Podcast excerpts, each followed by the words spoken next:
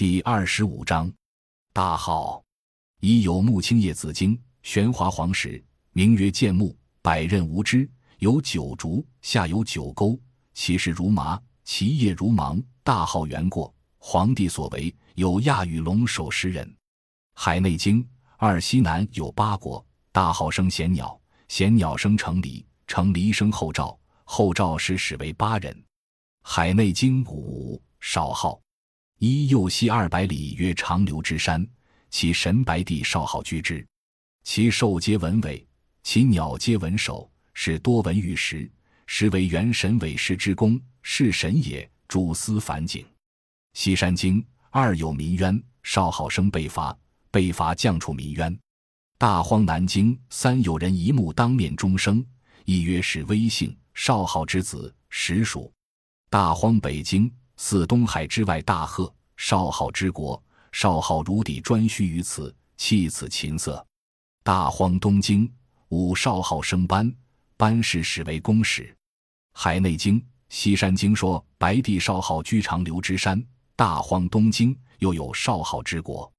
所谓五方五行五气五帝等谶纬之说，起自战国末期到秦汉而大盛。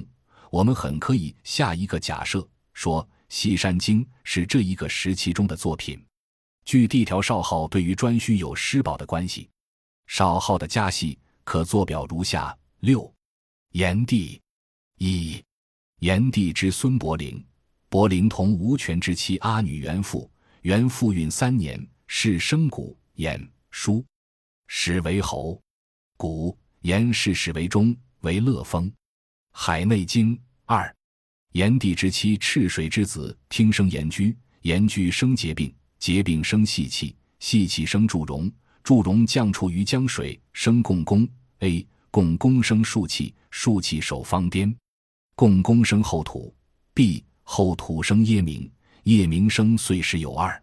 海内经三有护人之国，炎帝之孙名曰灵甲，灵甲生护人，使能上下于天。大荒西经。四，右北二百里，曰发鸠之山，其上多唾木，有鸟焉，其状如乌，文首白喙赤足，名曰精卫。其名字是炎帝之少女，名曰女娃。女娃由于东海逆而不返，故为精卫。常衔西山之木石，以因于东海。北山经一，共工之臣名曰襄尧，九首蛇身自环，食于九土，其所所泥，即为原则。不辛乃苦，百兽莫能处。余因洪水杀香纣，其血腥臭，不可生谷。其地多水，不可居也。余因之三仞三举，乃以为池。群地因是以为台，在昆仑之北。大荒北经有细昆之山者，有共工之台，射者不敢北向。同上共工之臣曰向柳氏，九首以食于九山。相柳之所抵，绝为泽西。与杀相柳，其血腥不可以数五谷种，与绝之。三仞三举，乃以为众地之台，在昆仑之北，柔里之东。相柳者，九首人面蛇身而轻，不敢北射，为共工之台。海外北京二大荒之中，有山名曰成都在天。有人而两黄蛇，把两黄蛇名曰夸父。后土生信，信生夸父。夸父不良力，欲追日景，待之于鱼谷，将饮河而不足也。将走大泽，未至死于此。大荒北经关于夸父有下列这些传说：一、夸父与日主走入日，可欲得饮，饮于河位，河位不足，北饮大泽，未至道渴而死，弃其杖化为邓林。海外北经二，右西九十里，曰夸父之山。其北有林焉，名曰邓林。中山经三，其受焉，其状如夸父而至毛。东山经逐日同隐于何位？这不过是古代人对于大自然的神秘所生出的一种幻想。C 条有兽状如夸父而至毛，不说夸父状如兽，而说兽状如夸父，这可见夸父不但是一位非人的畜类，而且是被用为兽类中的标准典型。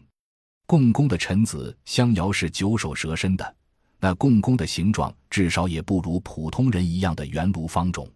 后土的孙子夸父是一位高等畜类。炎帝的女儿死后变鸟，曾孙护人能够上下于天。由这事实推上去，按照进化的功力，炎帝之为一种原始的低能动物，实为不可否认的事实。炎帝的家系可排列成表如下。感谢您的收听，本集已经播讲完毕。喜欢请订阅专辑，关注主播主页，更多精彩内容等着你。